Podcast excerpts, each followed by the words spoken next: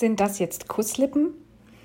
Überrascht blickte ich von meinem eben getätigten Einkauf auf und blickte in das Gesicht eines älteren, grauhaarigen Mannes.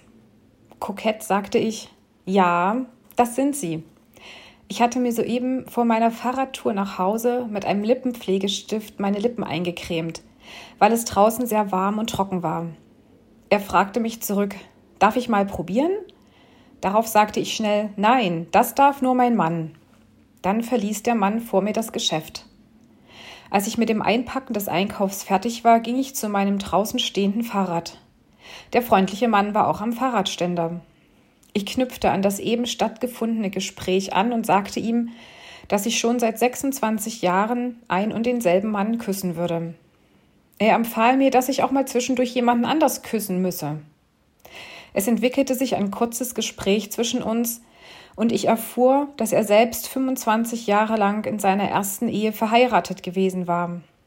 Er reflektierte im Gespräch, dass er sich zwar um seine Familie gekümmert habe, indem er arbeiten gegangen war, aber er habe Partys und die Kneipe mehr geliebt als seine Frau. Diese habe ihm nach 15 Jahren schlussendlich den Koffer vor die Tür gestellt. Zu Recht, wie er meinte. Er habe es auch nicht anders verdient.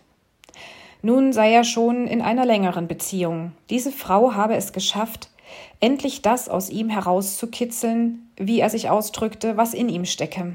Er wirkte zufrieden. Kopfschüttelnd sagte er, dass er die jungen Leute von heute nicht verstehen könne, die heiraten und danach wieder auseinanderlaufen. Ich erzählte ihm, dass auch in unserem direkten Umfeld immer mehr Beziehungen zerbrechen und dass wir meinen, dass es daran läge, dass man kein Handwerkszeug für die Gestaltung einer glücklichen Beziehung mitbekomme. Ich erzählte ihm, dass wir uns von Anfang unserer Ehe an jede Woche einen Eheabend freigeschaufelt haben, trotz Arbeit und dann später auch mit unseren Kindern. Zuerst sind wir nur kleine Runden spazieren gegangen, in der Hoffnung, dass unsere Kinder noch schlafen würden, wenn wir zurückkehrten. Später haben wir unseren Radius immer mehr erweitert, haben für Babysitter gesorgt, sind auch mal ins Kino gegangen. Aber diese Zeit, einmal wöchentlich, war uns heilig. Nur zu dem Zeitpunkt, als wir unser Haus renovierten, setzten wir einvernehmlich ein Vierteljahr mit dem Eheabend aus. Danach haben wir wieder konsequent damit begonnen. Ich bin sicher, dass wir längst nicht so glücklich wären, wenn wir diesen regelmäßigen Eheabendtermin nicht gehabt hätten. Wir sind unglaublich verschieden in unseren Charakteren und es ergeben sich täglich viele Reibungspunkte. Es wird schon auch mal lauter zwischen uns. Oder wir schaffen es nicht immer, einen Konflikt zeitnah zu klären. Aber grundsätzlich haben wir uns füreinander entschieden und erneuern an jedem Hochzeitstag unser Eheversprechen. Wir sind so sicher, dass Gott uns ganz bewusst in unserer Verschiedenheit zusammengestellt hat und bis hierher geholfen hat und auch weiterhelfen wird, einander treu zu sein. Auf einmal hatte es der Mann eilig, verabschiedete sich und fuhr auf seinem Fahrrad davon. Im Wegfahren sagte er noch Bleiben Sie dabei, nur Ihren Mann zu küssen.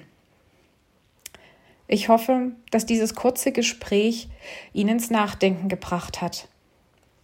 Ich weiß, dass unsere lange Ehezeit nicht selbstverständlich ist. Das Leben schreibt seine eigene Geschichte.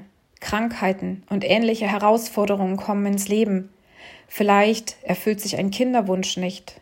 Vielleicht ist es mit den Schwiegereltern schwierig. Ich bin sicher, du kannst deine eigene Geschichte erzählen. Dennoch weiß ich, dass wir, weil wir bewusst an unserem Hochzeitstag Gott als den Dritten in unserem Ehebund aufgenommen haben, einen verlässlichen Beistand in den Höhen und Tiefen unseres Lebens haben. Wir glauben fest daran, dass Gott sich mit der Ehe zwischen Mann und Frau etwas Wundervolles, Einmaliges, Geheimnisvolles und Aufregendes gedacht hat. Darum ist, nach meiner Meinung auch, die Ehe in der heutigen Zeit so umkämpft. Wir Menschen schaffen es oft nicht, einander treu zu bleiben. Ich ermutige dich, dir in deiner Beziehung gleich ab der nächsten Woche einen Abend oder einen Vormittag zu reservieren, an dem du dir bewusst Zeit für deinen Partner oder deine Partnerin nimmst. Vielleicht ist es zunächst auch nur eine Stunde, in der ihr euer Smartphone beiseite legt, einander anschaut und sagt, was ihr so besonders aneinander findet.